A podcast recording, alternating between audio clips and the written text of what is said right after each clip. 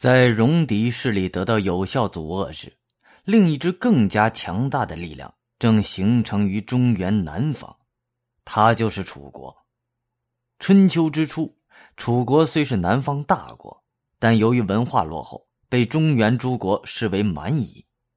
当齐国崛起时，楚国已经灭了西邓等国，并北上攻入蔡国，接着攻伐郑国，不断骚扰中原国家。面对楚国咄咄逼人的进攻，中原各诸侯国纷纷向齐国求援。公元前六五六年，齐桓公亲率鲁、宋、陈、魏等诸侯联军出征，声势浩大的在楚国北部门户行山扎营。大军压境下，一向无所畏惧的楚国感受到了压力，并派出使节与齐国谈判。楚国国君派使者对齐桓公说道：“君处北海，寡人处南海，唯是风马牛不相及也。现在你们带着军队讨伐楚国，这是什么道理？”齐国国相管仲回答道：“以前昭康公命令我们的先君太公说道，武侯九伯，你都可以征伐他们，以便辅助王室。”你们不进贡王室包茅，使天子的祭祀缺乏应有的物资，不能滤酒请神，我为此而来问罪。管仲批驳楚国不遵礼制，没有尽到自己的职守，而齐国有天子授权，可以代天子惩罚违背礼制的诸侯。在齐国的重压之下，也在尊崇周王室的大义之下，终于。齐桓公不战而屈人之兵，楚国低头认错，双方订立了赵陵之盟。这次盟约有效的阻遏了楚国觊觎中原的野心。事实上，齐楚两国最终没有兵戎相见，这是因为两国都没有绝对的把握打败对方。但齐桓公受各诸侯国所托，率兵攘夷，而且手执尊王的道义大旗。楚国未战先输，在稳定诸侯的同时，齐桓公还致力于匡扶王室。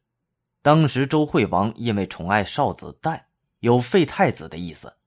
在惠王太子正的请求下，齐桓公召集诸侯会盟，宣告了诸侯对太子的支持。周惠王死后，齐桓公又主持了陶之盟，奉太子正继位，是为周襄王。至此，齐桓公取得了周王室和诸侯两方面的认可，他已经成为大家心目中的霸主。公元前六五一年，齐国与鲁、宋、魏、郑、许、曹诸国在葵丘举行会盟，这是春秋时代第一次有超过四个诸侯国参加的诸侯会盟。周襄王也派人参加。这表明周王室已经公开承认了齐桓公成为实际上的天下共主。齐桓公成为春秋时代的第一霸主，从此春秋霸主政治开始登上历史舞台。葵丘会盟订立了如下盟约：诛杀不孝之人，不废嫡立庶，不让妾占据正妻的地位，尊崇贤人，培育人才，表彰有德行的人。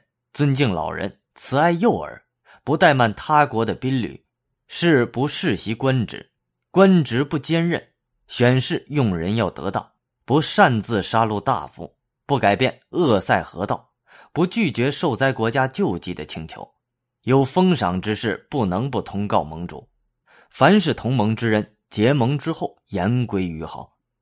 盟约维护了以嫡长子继承制为核心的宗法制。力求确保各级宗法层次和整个宗法体系的稳定，重申了西周时期就一再强调的尊贤重德的政治思想，要求中原诸国之间相互扶持。齐桓公三次联合诸侯出兵，六次召集会盟，视为九合诸侯；又在王位继承问题上坚决维护宗法，视为一匡天下。然而。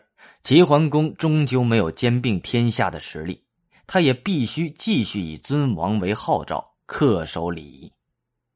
葵丘会盟时，周襄王派太宰姬孔给齐桓公送来了王室祭祀周文王、武王的祭肉，同时带话给齐桓公说：“伯舅年纪大了，又有大功，就免去下拜受赐的礼仪节吧。”齐桓公回复说：“天威不可违背，若不下拜，只恐怕是对天子不敬，有失臣礼，而使天子蒙羞。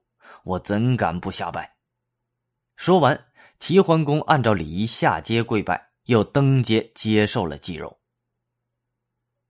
齐桓公是一位值得大书特书的人物，他所建立的春秋霸业对中国历史产生了深远的影响。然而，一代霸主最后的结局却十分凄凉。管仲死后，齐桓公宠信佞臣，以至于当他病重无法理政之时，几位佞臣肆意妄为。他的几个儿子为得君位相互争斗。齐桓公死后，尸首在床上放了六十七日，腐烂生蛆也无人过问。齐国的霸业随着齐桓公去世和诸子争利而很快消失了。但在齐桓公的身后，霸主政治已经成为春秋时期的主流，霸主纷争依次上演。